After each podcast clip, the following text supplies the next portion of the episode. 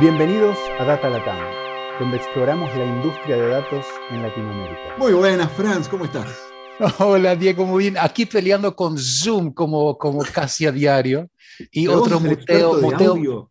Vos que sos el experto de audio y video, eso no puede pasar. Eso es imposible. Sí, pero es, pero es con ratón. Yo, yo tengo que encontrar el ratón primero, apuntar esa flechita. Es que no es así nomás. Sí, sí, sí. Bueno, pero acá estamos, con buen audio, se te escucha bien. Lamentablemente todavía no podemos escuchar ese bajo. Algún día tenemos que hacer, che, algún, alguna entrada, yo con la guitarra, vos con el bajo, y que esto suene en serio. Y, y de paso, nuestro invitado de honor le damos tiempo, así que practique con su guitarra y ya hacemos un trío. Me falta, me Parece- falta. Me parece genial. Hagamos eso. Bueno, y con eso te damos la bienvenida a Alex, futuro guitarrista y experto datero. ¿Cómo estás? Hola, ¿qué tal? ¿Cómo están? Buenos días a todos. Eh, gracias por la bienvenida. Eh. Soy Alex López. Bueno, bienvenidísimo, Alex, eh, a.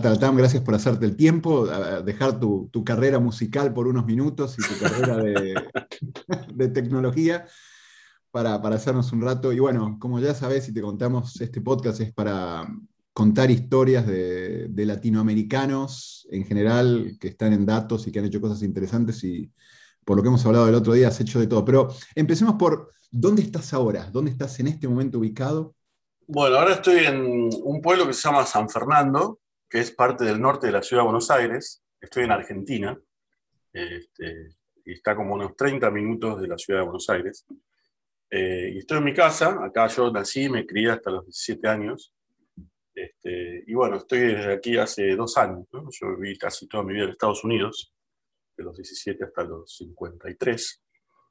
Y bueno, aquí estoy en casa, eh, con la compu, haciendo cosas lo que me gusta, y disfrutando acá un poco Argentina, y bueno, cuidando un poco a mi mamá, que está un poquito enferma. Eh, pero bueno, acá estoy en Buenos Aires disfrutando de los días de calor, que a propósito hace bastante calor hoy. Y se viene, y se viene Y fuerte. se viene, se viene, se viene fuerte. Mirá, creo que nos tocó parecido, eh, dicho sea de paso, yo soy de Tigre, que queda a cinco minutos de San Fernando, y así que algún día hablaremos de, de historias Vecino, de vecino. Tigre. Vecinos, vecinos. Y a mí me tocó parecido, no tan temprano como vos, yo me fui a los 25, 26 por ahí de Argentina, pero contanos, cuando te fuiste a Argentina, ¿dónde fuiste? ¿Qué estudiaste y cómo llegaste hasta donde estás hoy? Mira, eh, yo me fui 17 años, eh, me fui a Los Ángeles, principalmente a San Bernardino. Eh, me fui con visa de estudiante. Eh, yo de chico quería estudiar diseño gráfico porque yo acá trabajaba de cadete en Buenos Aires para un fotógrafo muy conocido.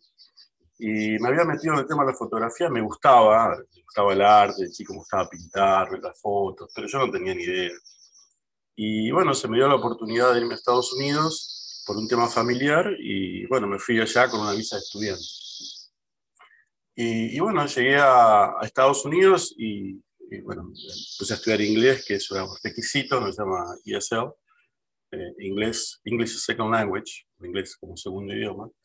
Y bueno, ahí empecé a interiorizar un poquito más y, y bueno, todos me decían que bueno, que la computación era el futuro. En ese entonces era telecomunicaciones, no era más tanto computer science. Y, y, bueno, me empezó a gustar y dije, no, me parece que me gusta más la tecnología.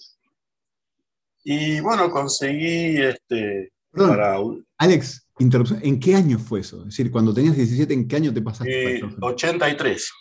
83, claro, sí, sí, sí. Boom de telecomunicaciones, Lucent, AT&T, dale al 666, perdón. Sí, Era- sí, Nextel. Este, bueno, y este, me metí en ese tema. Este, yo acá no había terminado la secundaria, dejé el último año. Y, y bueno, eh, quería terminar la secundaria, el último año, tenía que, se llama GED, allá es un pro- programa para la gente que no termina la secundaria. Y me metí y bueno, empecé- tenía que aprender el idioma primero, que es una barrera importante. Y bueno, terminé la secundaria, este, después me pasé a un community college, que vendría a ser como la preuniversidad. Y tenés que tomar eh, educación general, ¿viste? estudiar un poquito de todo, y ahí fui descubriendo un poquito más que la tecnología era lo que yo quería. Que me llamaba mucho la atención, había mucho... ¿Viste cuando hay algo que hay mucho incógnito, pero realmente está ahí, nadie lo puede ver y querés saber un poquito más? Este, y bueno, eso me, gustó bastante y, y me llamaba mucho la atención. La fotografía después como que la fui perdiendo y el diseño gráfico y bueno, me terminé empezando a estudiar para estudiar telecomunicaciones. eh, después de los dos años, este, ya me fui un, poquito guiando más y la computer science, la computación científica era lo que a mí me gustaba. Empecé a entender un poquito más, a aprender un poquito más, aunque la carrera no era tan madura como hoy en día, ¿no? son más ciencias básicas. Y bueno, me metí ahí, después este, apliqué a una universidad que estaba muy cerca, que se llama UC Berkeley, que está cerquita donde yo vivía. Yo vivía en San Rafael, el norte de California, cruzando San Francisco. Y bueno, me aceptaron este, y me anoté en Computer Science. Este, los primeros años este, no entendía nada, pero... Berkeley, a todo esto, Berkeley es una universidad muy buena. Es decir, entrar a Berkeley, o en esa época era un poco más fácil, no sé, pero digo, te tiene que haber gustado mucho la matemática y sistemas. Vos sabés que yo siempre fui bueno para matemáticas y tenía 4.0 eh, average para cuando entré. Eh, no, pero siempre fui vago.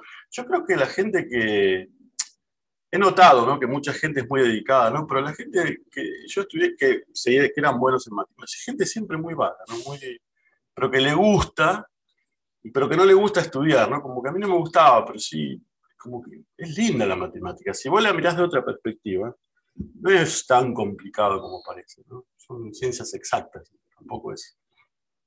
Bien, así que entraste en Berkeley y te metiste en Computer Science. Computer Science. Eh, y bueno, empecé a estudiar, era una carrera muy temprana, tuve suerte de tener buenos profesores. Eh, pero, ahí tengo el libro todavía firmado por él, eh, que fue el que diseñó el sistema de Ray 5, ¿viste? todo lo que es este, todo el sistema de discos, gente muy interesante, eh, gente muy simpática, muy simple. Y bueno, me fueron metiendo de a poquito y seguía estudiando me gustó. no, no, no, pensaba, yo no pensaba en qué iba a trabajar, como hoy en día. Yo creo que los chicos tiene más la presión de, bueno, si te recibís, ¿qué vas a hacer? ¿Qué, vas a hacer? Antes a lo mejor era un poquito más abierta la opción, que si vos lo haces porque te gusta, lo disfrutas un poquito más y después... Y creo, perdón que nos descarrilamos un poquito ahí, pero debería ser así hoy en día también, ¿no? Al final cuando uno encuentra lo que le gusta, el resto viene por añadidura, pero a veces cuando si te gusta, voy a poner un mal ejemplo en el, tuyo, tu vocación era lo que hiciste, pero si te gusta el arte, que te pongan a hacer eh, matemática porque va a tener más salida, a veces me vuelvo loco cuando eso pasa con chicos. bueno. No, no, no. Este, sí, yo siempre le digo a los chicos, tienen que hacer lo que les gusta, ¿no? O sea, la verdadera educación no, la verdadera educación no sale de, una universidad, sale de tu habitación donde vos estás. O sea, si, si, vos te gusta química, vas a tener postre de, pósters de, periodic vas a tener esto, vas a tener el otro. O sea, sale de ahí. Después la universidad te va a formar, pero realmente sale de vos. Y, me metí mucho, me encantaba. Y ahí, perdón, entonces, ¿terminaste qué? Como en el 91, 92, me imagino, la carrera. Sí, después me casé, eh, eh, tuve un hijo al año 91, hice el máster y dejé, no, no continué. Después retomé en el 94. en el 95 nació mi hijo y hice un, doctorado en Computer Science. Entonces, ¿terminaste el doctorado como en el 98? sí, lo terminé de grande, lo terminé en el 96. 96, ok. Entonces, estás en el 96, boom de internet, revienta todo. Claro, no, pará. Y todo, y vos estás recién graduado un pie. No había trabajo, eh, no había trabajo en Silicon Valley. Eh, para lo que yo, yo, yo había estudiado eh, todo lo que es, hice la tesis en Network, lo que es Sonnets, eh, todo lo que era fibra, este, redes neurales, me interesaba mucho, pero no había trabajo y yo quería trabajar en redes y casi todo, el único proveedor de trabajo que existía en ese entonces en Silicon Valley era Cisco. Entonces fuimos, yo con otro muchacho, eh, y, y, empezamos a buscar trabajo y decimos, mira chicos, si quieren trabajar en research, que a nosotros nos gustaba, tienen que ir a la India allá se hace todo, ¿qué, vamos a hacer en la India? No teníamos una posibilidad. Y conocimos un muchacho que trabajaba en un search engine y, eh, que se llamaba Intomi, todavía estaba en día, pero era de los primeros, que era el core, no era el search engine layer de arriba, sino abajo. Y nos dijo, ¿por qué no se meten a trabajar en Internet? es, el boom. No, no, no están, ¿Viste cuando uno se enfoca en algo y no ve todo lo que te pasa alrededor. Hoy en día pasa lo mismo, a lo mejor tenés la solución enfrente tuyo y no la ves porque estás enfocado en otras cosas. Y, bueno, nos metimos y empecé a trabajar en una compañía que se llamaba Quota.com. este, que fue uno de los primeros que hacía stocks over the internet. Este, después la adquirió Lycos, otro search engine. Este, y bueno, después trabajé en otra, muchas startups había en ese entonces. Eh, trabajé en dalpad.com, que era Voice over IP. Este, y bueno, ahí se fue dando la carrera y uno solito se va enfocando, ¿no? Eh, yo me, me enfatizaba más, como yo sabía mucho de, no me metí tanto en la parte de red, sino en la parte de almacenar, almacenar datos, que es storage. Entonces me enfoqué un poquito más en eso, a gran escala, ¿no? Cómo trabajar con la fibra óptica a ese nivel. Me gustó mucho, la verdad, empecé como administrador de sistemas, obviamente, en ese entonces, si vos tenías un título, no era que vos trabajás en una startup company y haces de todo, administración de sistemas, tech support, pero era lindo, la verdad que nos divertimos mucho, era, era muy, muy... Hoy en día también conozco chicos que trabajan en startups y es muy parecido, y, o en Europa, ¿no? También. Conocí gente que trabajaba en compañías y, la verdad que, bueno, ahí te vas enfocando y, bueno, me enfoqué más en storage, como almacenar datos. Y, bueno, después de un tiempo de Internet, en el 2001, eh, cuando se cayó todo, trabajé un tiempito para IMC, asistiendo a unos desarrolladores, y después me fui a trabajar a, la Universidad de California. Eh, conocí un señor cubano eh, en una conferencia y me invitó a, a, trabajar porque yo estaba, en ese entonces, estaban en un proyecto muy grande que era, se llama EMR, Electronic Medical Records, en la cual pasás de carpeta a, a récord electrónico. Y habían comprado una solución que se llamaba Epic. Y bueno, tenían todo mainframe, tenían, este, eh, antes cuando vos, eh, a lo mejor Fran se acuerda, este, es, antes se usaba directa touch storage, muchas empresas no tenían storage area network, no tenían en el, el servidor y el, y el disco donde se guarda la información conectado con un cable, para, por decir, ¿no? a high level, se llamaba Direct DAS o Direct Touch Storage.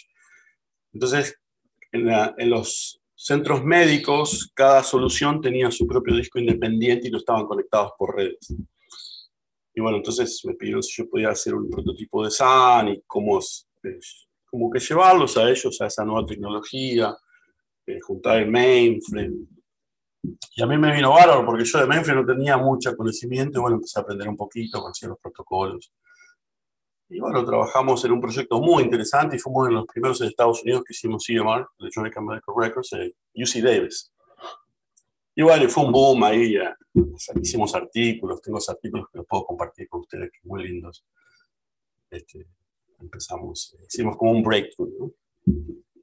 Así que estuviste en, en, ese breakthrough eh, y medio desde academia, pero trabajando con industria. Sí, sí con la industria médica, en la cual eh, es muy interesante porque la industria médica siempre va un pasito atrás por las, las regulaciones.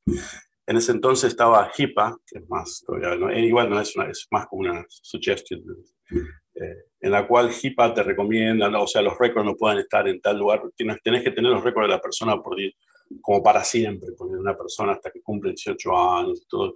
Y bueno, todos esos tipos de, de, regulaciones que van deteniendo de alguna manera el avance tecnológico lo tenés que acomodar. Y bueno, era un proyecto de dos o tres años y terminé trabajando siete, siete años. Trabajé del 2002 al 2009. Wow. Este, sí, lindo, la verdad que me gustó mucho, me gustó mucho. Eh, claro, una mezcla de estar viendo el problema de la industria, viéndolo con el pace de la academia, pero a la vez eh, escribiendo papers y compartiendo. Sí, escribiendo papers, es lindo, es lindo porque cuando a vos te dan un challenge, y por ejemplo, hoy en día, Machine Learning, todo el mundo hace Machine Learning, right? You have the challenge. Por ejemplo, hoy tenés más, más facilidades, porque puedes googlear, puedes buscar soluciones parecidas y vos podés saber la que.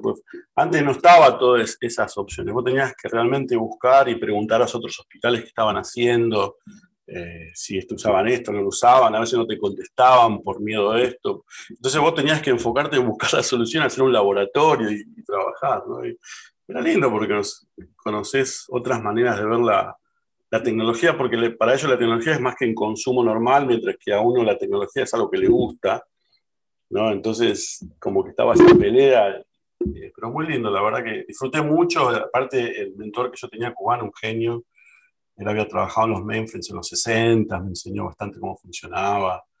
Hicimos una combinación de tecnologías que hasta hoy en día sigue funcionando. Alex, para algo tan, tan, por lo que a mí me parece, sí, por, por desconocimiento tan complejo de mover em, lo que es almacenamiento local a algo que está por redes, ¿qué tan grande era el equipo? ¿Con cuántos trabajabas? Mira, en ese entonces, te, voy a mandar un artículo que tengo que escribí, que me hicieron una entrevista. En ese no me acuerdo, eh, o sea, cuando vos eh, tenías un mainframe conectado a un eh, sistema de storage que se llamaba Shark, que fue de los primeros Sun Storage de IBM.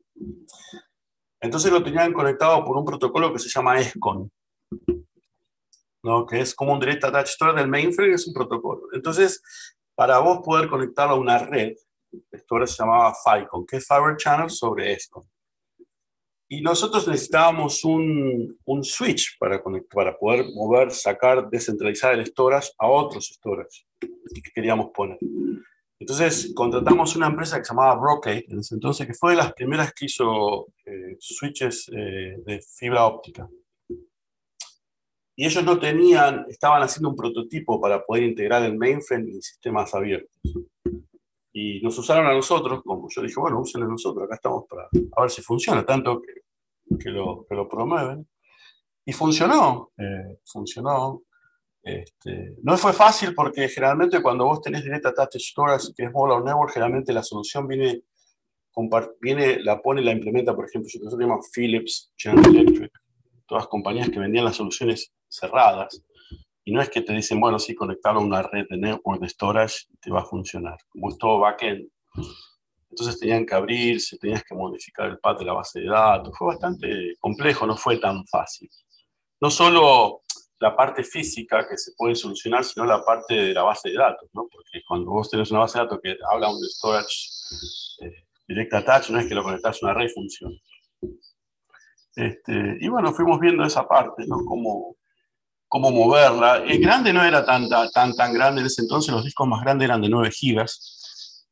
Este, y generalmente eh, lo que se busca hoy en día también es igual, es paralelizar, no sé cómo se paralelizar. Paralelizar. La cual cuando vos escribís un IO, lo escribís en muchos discos al mismo tiempo, y eso te da un performance acorde a la, demanda de la base de datos, por decir. Entonces, mientras más discos tenés a lo ancho, mucho mejor performance vas a tener. Eh, en inglés se llama write mess o head o read mess. Generalmente, cuando vos tenés mucha información, hoy en día es lo mismo, es mucho más fácil leerla que escribir, ¿no? Porque si vos escribís mucho al mismo tiempo, mientras mejor paralización tenés en el backend, mucha mejor respuesta vas a tener. Son conceptos básicos que en la cual siempre se aplican hoy en día también, ¿no? Este, no era muy grande en ese entonces, bueno, para ese entonces sí. Imagínate que mucha gente no entiende, pero un, un terabyte de información es un montón de data internamente la data en sí es un montón. Y la gente habla de petabyte, pero realmente no tiene ni idea del concepto de cuánta data hay, ¿viste? Me acuerdo una vez que trabajé por una empresa llamada Autodesk, Autodesk que hace que quería mover todo Internet, mover, sacar. Y hacíamos un análisis de cuántos writes era un terabyte, eran 12 millones, poner una cosa así. Entonces era una cantidad de, de writes que, va a venir. Y bueno, todo ese tipo de, información que uno va colectando, ¿no? O sea, con la experiencia, todo eso, vas aprendiendo a medida que, obviamente que cometés muchos errores. Me acuerdo la primera vez que implementamos el SAN, yo me equivoqué en la parte que se llama Sony, o sea, vos conectás un cable de fibra óptica a un cable de donde viene el disco externo del storage. Y lo tenés que hacer un zoning en la cual vos solías el puerto A con el puerto B, 8 y 8, poner el mismo switch, para que se conecten entre sí. Y bueno, yo hice todo, pero me olvidé de click apply, como un, por un decir, ¿no? Para, para la conversación. Y yo me fui contento a mi casa, había puesto todo y me llamaron a los 15 minutos, esto es un desastre, no funciona la base de datos, se cayó todo, venía acá urgente. Al otro día tenía el, al CIO de la universidad un kilómetro. Uno a veces no se da cuenta del impacto que produce con un cambio mínimo. ¿no? Este, y bueno, un desastre. Yo dije, acá me echan, ya estaba terminando mi currículum. y aparte, aparte lo que ahora decís, ah, era, te faltaba apretar el apply, el, el, estrés, encontrar cuál era el problema, poder ir para atrás. No, no, no sabes, porque volvés todo el protocolo y no es como ahora que tenés, haces Google y tenés, tenías que llamar a tech support, a veces sí, sí, te dicen 24-7 y no te contesta nadie, te ponen espera y siguen están en la India a lo mejor y no le entendés nada a lo que dicen, sin discriminar, obviamente. Pero se complica y, y, obviamente que, viste, no es tan fácil. Aparte con los nervios, viste, cada segundo es una hora para vos. es horrible, 10 ¿sí? años de vida en una hora para sí. La gota gorda transpirás, viste.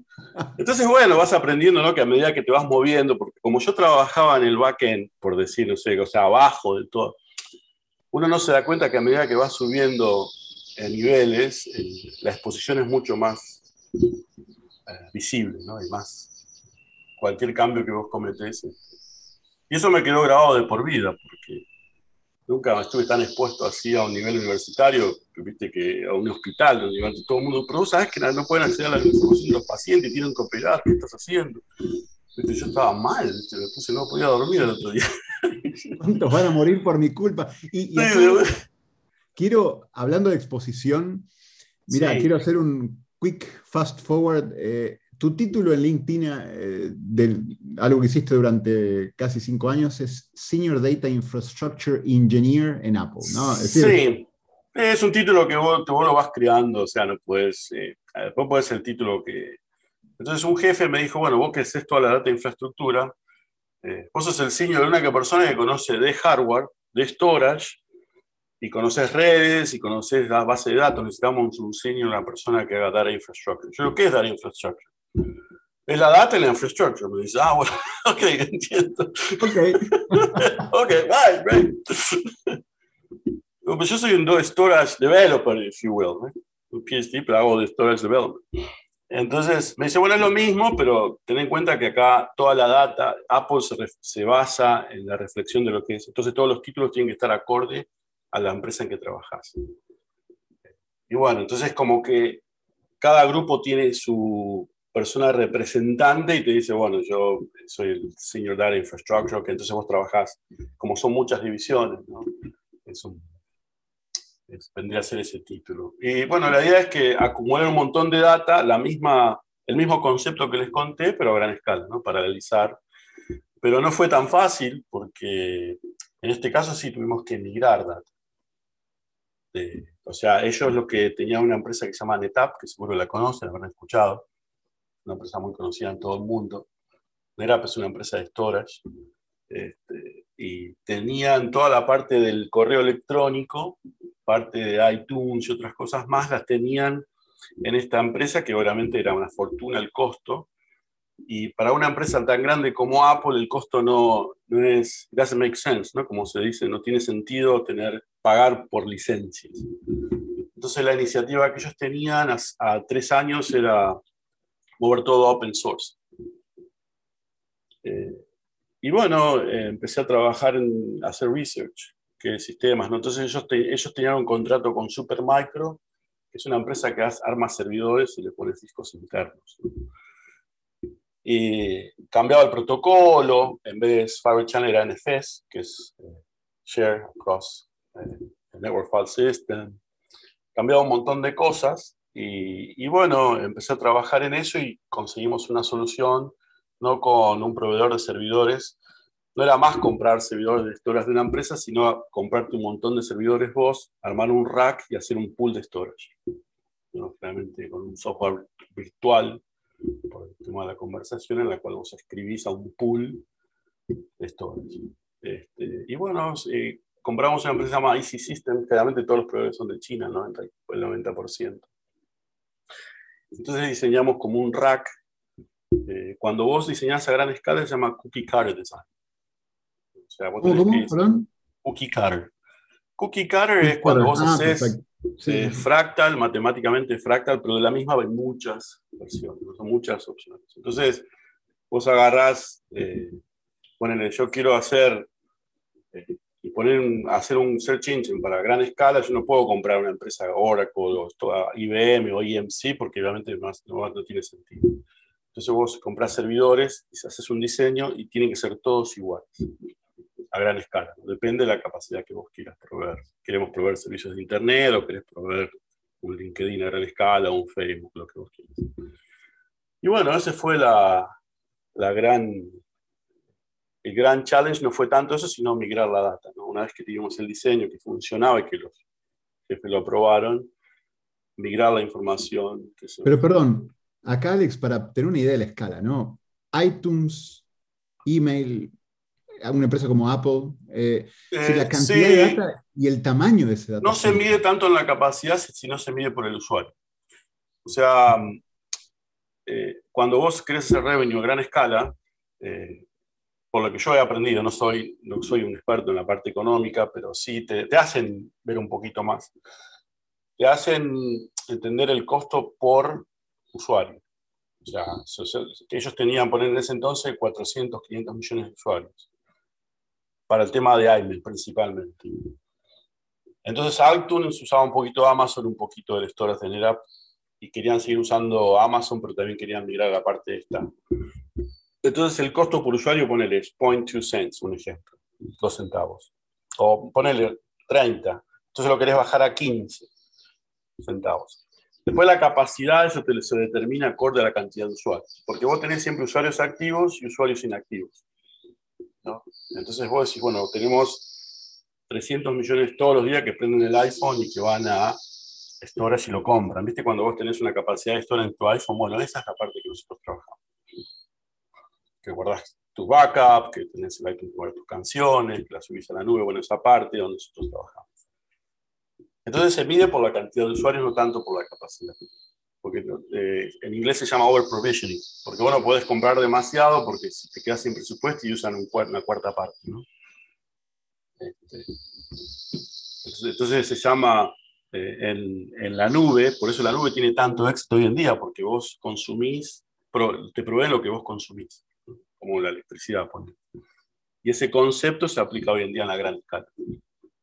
Buenísimo, buenísimo. Sí, porque uno a veces piensa en toda esa data y la cantidad de información. Y tengo una pregunta para mezclarlo. Es decir, pasamos de la infraestructura a gran escala para poder almacenar, almacenar un montón de información. Tal vez la pregunta, no, no sé si eso te tocó hacerlo o no, pero ¿te tocó interactuar con hacer que esa data fuera accesible por equipos de data science para que se pudiera después... Sí, sí, por supuesto. Sí, sí, sí. Eh, generalmente eh, eh, uno gran, un gran, o sea, viste que es, por ejemplo, Machine Learning, en el caso de Frank, era un gran boom y nosotros teníamos que, querían trabajar, querían usar Machine Learning en nuestra infraestructura. Y, y, una de las cosas que yo no quería es que la usen a higher level, ¿no? Porque Realmente cuando vos tenés diferentes layers, mientras más arriba más expuesto estás al error. Entonces, eh, cualquier error puede causar un gran impacto, tan pequeño que sea. Y obviamente vienen todos los data scientists, todos, viste, como perros desbocados. Sí, vamos a hacer esto, el otro, el otro. Entonces, este, eh, hay un montón de fallacies, ¿no? Entonces yo le contaba, porque yo había estudiado un poquito de Machine Learning, hice un curso en MIT de Machine Learning for Business, cómo aplicarlo, porque yo me quería interiorizar un poquito más, ¿entendés? Yo no quería meterme nada en algo que a lo mejor no me iba... Y bueno, entonces, viste, los falsos positivos. Entonces, entonces hay un, en el curso un profesor muy importante del MIT había dicho que siempre usen el, el ejemplo del verano, donde se vende más helado y se ahogan más chicos. Viste que en verano, donde chicos entre 13 y 15 años se ahogan y se vende más helado, pero no, porque si vos lo pones en un charno, quiere decir que es porque los chicos coman helado se ahogan. Entonces, eh, y generalmente el tema con los data scientists que son muy jóvenes, no tienen tanta experiencia en el tema de gran escala, de infraestructura, entonces se chocan. Y bueno, encontramos que Splunk era a nivel, nosotros en Apple teníamos Splunk, que es una parte donde se analizan los logs constantemente, es como un search engine abajo de la infraestructura. Elasticsearch, Splunk, hay un montón hoy en día y nos dimos cuenta que cualquier problema que nosotros podíamos sacar de ahí no, causaba un impacto a nivel eh, infraestructura, a nivel producción. Y bueno, nos contactamos con ellos, teníamos un prototipo y yo lo que quería hacer era comparar versiones de que se haga la producción de tal software con tal software, se puede hacer machine learning con eso. Eh, empezamos a ver un poquito más de ese tema, había un, equipo ahí funcionó, la verdad que es muy lindo, la verdad que tuvimos, ahí tengo lo que hicimos, lo puedo compartir, este, a nivel Machine Learning eh, eh, supervisado. Este, y bueno, empecé a aprender un poquito más. Yo había trabajado en Autodesk también con un equipo en la cual etiquetaban todo, eh, Label Utera, este, habíamos aprendido un poquito de eso. Y bueno, fui interesando, aprendí un poquito más, empecé a ver un poco más de herramientas, qué hacían, me interesé un poquito más con ellos. Pero bueno, ¿viste? el gran problema que yo veo hoy en día que aplica esto a las empresas es que la data, esto está muy desorganizado todo, por más que aplique data science, machine learning.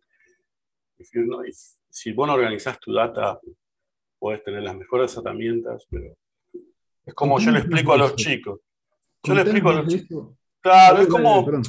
Sí, es como, es cuando vos, eh, cuando vos ingestás la información del Internet o donde sea, bueno, Fran seguro que lo habrá, lo habrá visto, vos lo pones en una base de datos o lo pones, usás un broker como Kafka, por ejemplo. Kafka es una, tenés el producer y el consumer, vos producís la data y el Kafka te dice, ¿dónde la llevo? Y vos la etiquetás con un topic, que viene a ser como una tabla de una base de datos, por ejemplo. Entonces vos tenés la oportunidad de, en ese momento de guardar la información acorde a, a cómo la querés. Es como cuando vos te mudás, ¿viste? Te mudás de una casa a la otra y metes todo en cajas, pero no escribís nada arriba. Entonces cuando llegás a tu casa en el garage y bajás todo, tenés que abrir cada caja para saber lo que pusiste. Entonces, con la data es muy parecido. O sea, vos guardás todo y después pasan, bueno, esta data es de 2014, 2015. Mezclan todo. Y yo lo, lo he visto. Parece muy irreal, pero lo es, es real. Entonces, ¿qué pasa? Vos no podés analizar data desorganizada.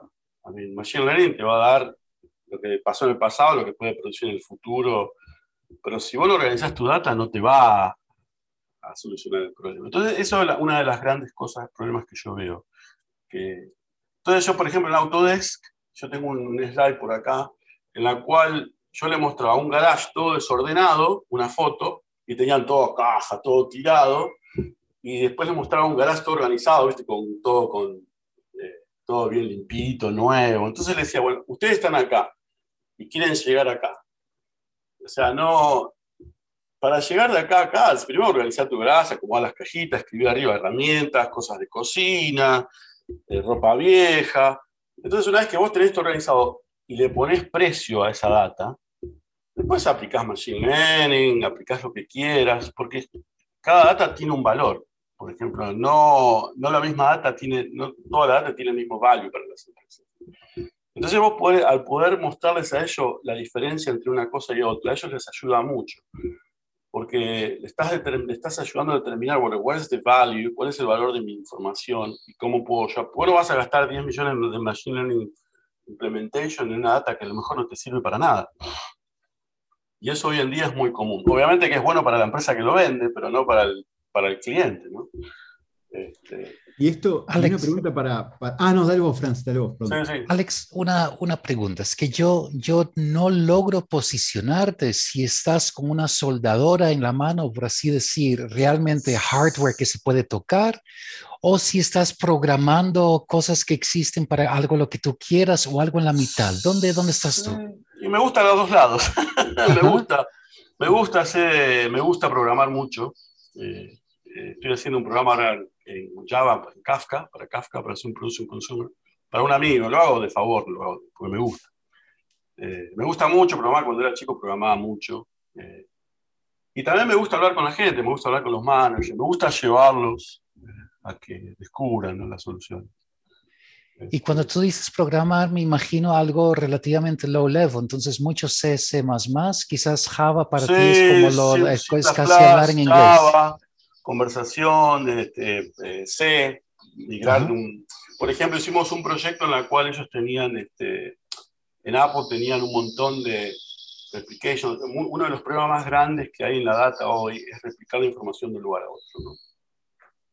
Lo ves hoy en Kubernetes, Data Persistence Replication. Entonces hay un vendedor en Estados Unidos que se llama Silver Peak, en la cual te replica la información de un lado a otro, storage a gran escala, pero es carísimo, obviamente. Entonces yo encontré una compañía que se llama OneOS, que está en Sudáfrica, un muchacho muy inteligente. Entonces este, le dije, bueno, dame, eh, si vos querés trabajar con Apple, nosotros tenemos que hacer un poco sistemas abiertos. Y claro, este, no quería saber nada, entonces hicimos Virtual Machines y el código estaba todo en C. ¿Quieres saber hacer, Alex? Y dije, no, ¿a dónde me metí? Y claro, tuve que volver a los libros, Yo, no, yo, no, me acordaba nada, ¿viste? pero bueno, después te... Generalmente uno cuando estudia no, pero es como una referencia, volvés de vuelta y ya se te... Y bueno, hicimos todo en C. Este, eh, lo pusimos, bueno, tenía esos chicos que programaban en Java, lo tiramos todo a Java, hicimos un Virtual Machines Replicators, que funcionó con tarjetas de, fibra y todo, pero bueno, son cosas que uno a veces me gusta, es que te tiene que gustar, yo creo. Es algo que, aparte, creo que tenés la ventaja de entender los fierros y entender la, infraestructura y después meterte a jugar con eso. Y tal vez ahí la, pregunta que tengo. Eh, Pero yo, si tengo que elegir, me, elegiría más por el management. O sea, me gustan las empresas, contarles por qué tienen que hacer esto y no aquello. Y después, sí, si tengo que revisar un código, hacer refactoring, por ejemplo, eh, lo hago con los chicos, les enseño por qué tienen que hacer código así, no así, por qué tiene que ser modular el código siempre hagan, ¿entendés? En las librerías, todo ese tipo de cosas. Pero no, no tanto ya como antes, ¿no? O sea, me gusta más trabajar a nivel management y explicarle porque entiendo cómo funciona. Eh, a, partir de las analogías que diste, se queda claro que siempre digo que cuando alguien entiende un problema en serio lo puede explicar de forma muy simple. Y claro, yo creo que, sí. Son... ¿Viste cuando van esos vendedores a las empresas y te quieren vender algo complejo y te explican y no entendés nada? Yo, o sea, no sabe lo que está vendiendo, ¿viste? Entonces yo creo que ahí siempre falta algo, ¿no? O sea, si vos querés vender algo, tiene que ser simple, o sea, no hay mucho misterio, ¿no? Entonces, hay un dicho que nosotros usamos mucho en Computer Science en la universidad, lo usamos, se llama Complex Systems have complex failures. Sistemas complejos tienen fallas complejas. Entonces, si vos querés, tiene que ser simple. O sea, que vos, generalmente cuando haces un diseño a gran escala, ya sea Machine Learning o a gran escala, siempre se mira a partir del lado de que se rompe.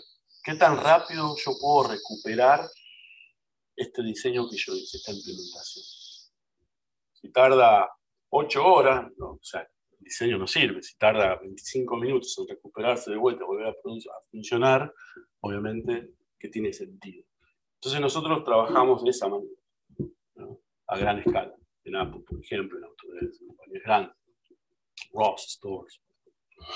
Tengo una pregunta para los dos y para ir pasando al cierre, porque esta charla podría seguir, pero tengo una. Hoy en día, eh, bueno, en realidad tengo varias, pero vamos a tener que limitarnos. Pero una es, hay muchas empresas eh, donde siempre hablan de, oh, no, sí, sí, pero vamos a armar un data lake. Pareciera como que para este orden que hablabas vos antes, Ah, no, no, no, pero vamos a hacer un data lake y tiramos todo ahí y todo queda lindo y todo queda armado y no importa, está un poco desordenadito, pero igual los datos están. ¿Pueden entre los dos ayudar a desmistificar esto para la audiencia? ¿Cómo es? ¿Cómo, cómo? Si es un data lake, ¿qué? ¿Tirás los datos? ¿Cómo, cómo es? Franz puede, tiene más experiencia, me imagino, el tema puede ser, sí. Pues eh, Alex, ahí eh, entre los dos miramos, mira Diego, yo si un data lake, yo lo, cuando pongo la positiva, digo, mira, un data warehouse es como un supermercado. Están los tomates a la par de, los, de las cebollas y las, en, lo que es vegetales. Luego tienes una sección de frutas. Luego tienes, es organizado. Tú entras con el carrito y vas a lo que vas y lo cargas.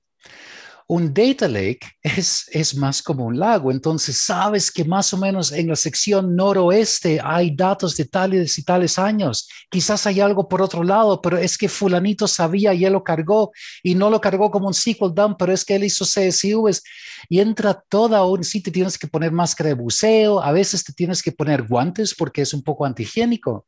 Em, y, bueno, ¿cuál de los dos? Ah, eh, tiene que ver con costos, con tiempos, con lo que es posible en su momento. Es cierto, la verdad estoy muy de acuerdo. No, mejor que eso no lo puedo resumir, ¿no? Me parece que la, simplificación de Franz eh, sobrepasa lo que yo puedo decir. Me parece excelente, excelente. Eh, exactamente. otra de las cosas que yo he visto que las empresas están forzadas, también las, las fuerzan a tener un data lake independientemente, viste, de lo que, ya sea por a nivel ejecutivo, que tienen que tener algo. Hoy en día se genera mucho, mucho, mucha, mucha información. Entonces, ¿cómo el vecino de al lado está haciendo un dar Alex y nosotros no lo tenemos? ¿Por qué Alex o por qué Franz? ¿Por qué no lo y tenemos? Si, y si me permites, Alex, eh, creo que también hay un miedo a votar datos. No hay ningún gerente que quiera ser el responsable por haber votado los datos de, de, comportamiento de clientes del 2020 al 2022. Entonces, mejor guardarlo, no importa cómo, con tal que algún ingeniero me dice, ¿está guardado? Sí, la respuesta tiene que ser sí. Exacto, sí, es verdad. Y no importa, como ya no cuesta tanto, que eso cueste mil dólares al mes, pues qué importa, pero con tal que pueda decir sí. Sí, es verdad, es verdad. Después, obviamente, pasan los problemas, ¿no? Cuando tienen que recuperar la data. Claro. Me acuerdo una anécdota cortita, te la hago. Habíamos comprado una super librería. Librerías son donde se hacen backup en tapes, ¿no? Con un robot adentro de la universidad y teníamos todos, todas las divisiones médicas. Claro, pero yo no sabía cuando la empezamos a usar, cuando vos empezás a hacer backups a un tape, a una cinta de disco, en la cual que va a quedarse un poquito acá y después viene otro pedacito de otra, de otra división acá y en un tape hay, y eso se llama colocation si no lo usas. O sea que si vos backupeás y prendés el colocation, o sea, secuencialmente la, la misma base de datos va a usar tres tapes seguidos en línea. Y yo no lo hice.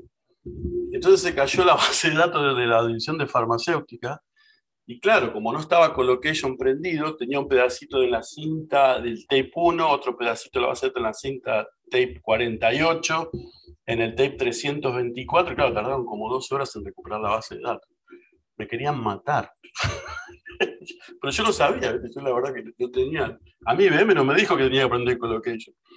Este, y bueno, ese tipo de cosas pasa hoy en día también lo ves que se tienen que recuperar la información, no, obviamente que tienen mucho más facilidad, pero sí pasa, ¿viste? la información se dispersa por todos lados, como dice Franz, porque sí la hay que tenerla independientemente de que la necesites o no, y después cuando la tenés que ir a buscar es un problema.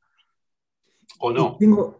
Y, una última, más que una pregunta, es un consejo. ¿no? Eh, asumamos, nuestra audiencia es gente que está en ciencia de datos, que están con R, con Python, tirando código para hacer machine learning, pero está todo este tema de data engineering, más, más que de data engineering, de data infrastructure. ¿no? Típicamente el científico de datos dice, bueno, voy a ir a los de IT o a los administradores de la base de datos para que me den los datos para yo poder trabajar. Entonces creo que esto es una lección de respect, ¿no? Respect a los datos no son fáciles de encontrar. Entonces la pregunta es, o el consejo es, para científicos de datos que están empezando, que les gusta modelar, que les gusta hacer machine learning, ¿qué es lo que tienen que aprender de infraestructura, y de, de, IT para poder interactuar bien con los grupos como los que vos has liderado, Alex, en organizaciones donde hay una arquitectura, hay una infraestructura de datos y, están los científicos de datos que quieren hacer uso de eso. Bueno, ¿qué, ¿qué, es lo que tendrían que saber para hablar el mismo idioma y para poder... Mira, yo lo que hacía en Apple era, eh, les daba clases de bases de datos básicas, simples. Eh, entender cómo se guardaba la información le daba un ejemplo que me da un profesor a mí, por ejemplo, lo que es la diferencia entre un cache, aunque no, ellos no lo usen nunca, pero ellos pueden entender cómo está compuesta. La... Es como que si yo soy un carpintero y solo hago sillas, pero yo tengo que tener cómo funcionan los martillos, cómo funciona esto, cómo... Entonces, el, yo le hago, le hago dos analogías, la del shed, que es la casita de herramientas que la vas a construir, entonces le doy para que vayan a comprar las herramientas, un ejemplo, a Home Depot, a un, lugar grande de herramientas, y en vez de traer un martillo y clavos y una sierra, traen 40 más tipos de martillos, eh, un montón, y en vez de enfocarse en construir la casita de herramientas, se enfocan en las herramientas. Y eso hoy en día es muy común, vos tenés 15 herramientas para sacar la misma data. Entonces no es bueno. Entonces, eh, ¿pero por qué? Porque yo no sé lo, básico de la construcción. Entonces yo creo que eh, enseñarles eh, un poquito que se tomen el tiempo, en que sea de aprender un poquito, 15 minutos por día, enfocado a lo que es infraestructura, cómo funciona, cómo se guarda la información, dónde, por qué, la motivación de la empresa, por qué guarda la información, como dice Franz, que hay que guardar todo. Entonces yo creo que ahí le va a cambiar la perspectiva al data O sea, los chicos van a decir, oh, porque ellos la graban, la guardan por esto. O sea, aplicás la herramienta de diferente perspectiva. Y eso puede ayudar mucho. Es lo que me parece, me parece un excelente, excelente consejo. Y hablando de eso, ¿no? Los, los 15 minutos, Alex, y para, para ir cerrando, porque ya nos llegó la hora, desafortunadamente, ojalá volvamos a hablar pronto. ¿Cómo te mantienes al tanto tú? ¿Sigues algunos blogs? ¿Vas a algunas conferencias de fijo? ¿Hay cuentas en Twitter? ¿Cómo, cómo haces? Sí, bueno, yo tengo muchos eh, conocidos en el tema de, de, la industria. Hablo casi todos los días que están haciendo. No uso mucho las redes sociales y sí me gusta mucho leer, investigo, programo. Eh, estoy haciendo código por mi cuenta, leo blogs, eh, forums. Generalmente me gusta mucho lo que es open source. Eh, eh, hago, busco bajo códigos. Tengo acá un, un, laboratorio de desarrollo en mi casa, un servidor con tres tipos de storage dentro de la máquina. Hago un poquito de todo, me gusta. Y me voy enterando a poquito y hablo con los chicos que están haciendo. Tengo, amigos en Google, en Nike, en Levi's, el Departamento de Defensa de Estados Unidos, que trabajan a gran escala. Y siempre hablamos, intercambiamos información, como por qué usas este, por qué quieren ir para allá, no queremos ir para allá. Y eso me mantiene y me da ganas de seguir aprendiendo. Por ejemplo, nunca tenía aprendido. Este, hago eso generalmente. Qué bueno. Sí, sí, sí. Yo creo que has pasado, eh, primero, un lujo, Alex, eh, desde Oh, tu historia de. Argentina, Berkeley, y veo acá la lista de empresas, el- la revolución de Internet, terminar con Apple, hacer un montón de cosas y, y seguir aprendiendo, como decís vos. Un lujo, muchísimas, muchísimas gracias por el tiempo. No, un placer, Eh, chicos, la verdad. Te vamos a dejar volver a, a- a la guitarra y, a- y a- al código un rato. Sí, pero-. Cuando Muchas quieras gracias. compartimos, hacemos una sesión de código cuando quieran. si quieren, no hay problema. Dale, buenísimo, queda. Genial. Queda para la próxima. Bueno, Franz, Alex, un lujo. Bueno, gracias. gracias. Chicos, un gusto, Franz. Chao, que estén bien. Gracias por acompañarnos en nuestra exploración del mundo de ciencia de datos en este Data Latam Podcast. Cada dos semanas encontrarás un nuevo episodio en datalatam.com o iTunes. Si te gustó este podcast, déjanos comentarios en Facebook.